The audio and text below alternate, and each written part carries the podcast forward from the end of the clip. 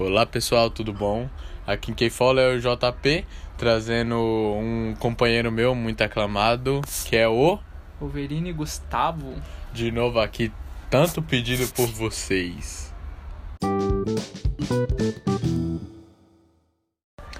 Então, assistimos agora aos três vídeos e eu tenho uma pergunta para fazer para você, Wolverine. O que você tem a dizer sobre desemprego? Bom, pelo que eu consegui entender, a taxa de desemprego no Brasil está muito alta, então muitos trabalhadores não estão conseguindo arranjar emprego. Como nós vemos um dos vídeos lá que foi abordado pelo Fantástico, que o rapaz lá de 21 anos ainda não tinha nenhuma carteira assinada. É verdade, mas depois ele conseguiu é, ir para barman, né? Hum.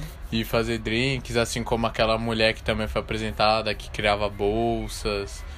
E arrumou um jeito de manter o sustento. E também eu acho naquele vídeo, vídeo das vidas entregues, o cara falou que tinha gente que era formada em faculdade e não importou muito porque a taxa de desemprego era tão baixa que mesmo quem tinha faculdade, ensino superior, estava sofrendo para conseguir um emprego, não é? É, e ela você pode ver que a taxa tá tão baixa que tá fazendo qualquer trabalhador aceitar qualquer oportunidade, tipo sendo o salário bem baixo do comum. Exatamente, como eles falou que recebiam a quantia mais alta antes nos empregos de carteira assinada, uma estabilidade que não estão tendo agora, mas é a única solução que tem para eles. É, você vê também que o desemprego está acontecendo muito por causa das máquinas, pois tipo a tecnologia chegou para ajudar e tá tendo que os trabalhos que os humanos faziam, a tecnologia tá fazendo mais rápido e melhor, fazendo muitos trabalhadores desempregados. Exata automatização, não é que é dita? Assim como no vídeo da entrevista do que ele falou, se chegar aos carros que andam sozinho, automático, é onde vai parar os motoristas, as pessoas que sinalizam, fazer todo esse processo. É.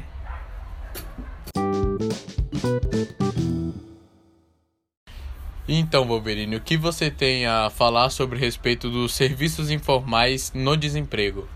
Ah, por a taxa de desemprego estar muito alta, muitos trabalhadores eles estão tipo fazendo seu próprio negócio, como no caso da mulher que passou que ela fazia bolsas, no vendedor de salgado, no vários exemplos, né? Tipo, também o que a mulher vendia bolo de pote, né? Uhum. E, mas ela disse que era só uma renda adicional. Porque ela não conseguiu o próprio sustento, assim como essas pessoas falavam também, né? É. E viviam da forma mínima só pra comprar uma coisinha ou outra. Até a minha vizinha mesmo trabalha informal, fazendo bolos de festa, entregando brigadeiro, salgado, encomenda. No meio dessa quarentena, né? Pra é. ter uma renda maior. Isso. Então você acha que essa é uma boa? É,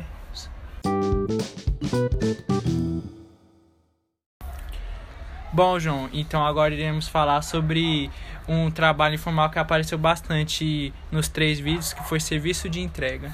Exatamente, como teve no primeiro vídeo chamado Vidas Entregues, apareceu muitos exemplos, inclusive de pessoas que trabalhavam em cada um, no rap, iFood, Uber Eats, e eles falavam que também era um grande risco para eles, né? Porque se eles se machucassem, eles não poderiam receber, já que o salário deles é por comissão. E se acontecesse acidente, a empresa não cobria nada.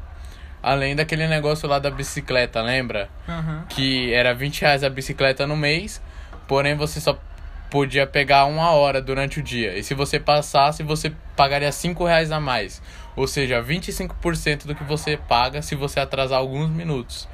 É, e também é um emprego muito arriscado, porque se você for bem, você pode ganhar bastante, mas se você for mal, você pode ganhar pouco. Que nem o Elito falou que teve um dia que ele apenas faturou 7 reais. Exatamente, e ele disse que antigamente tinha um bônus, né? É. Que era de 45 reais para quem das 11h30 a 1h30, ou seja, duas horas, entregasse cinco pedidos. Mas ele disse que acabou tirando isso e acabou dificultando ainda mais a vida deles você vê que dois que apareceram lá na entrevista, eles não queriam, tipo, mais trabalhar na iFood. Eles preferiam optar por emprego formal, porque pelo menos eles tinham garantia que iam receber uma boa quantia. Exato, que eles diziam que queria segurança e que queriam um salário fixo e não depender da própria comissão. Isso. E falaram que na primeira oportunidade iriam sair do iFood. E que nem aquela mulher disse, que não valia a pena trabalhar em aplicativo só para ter uma renda caso você precise, uma emergência.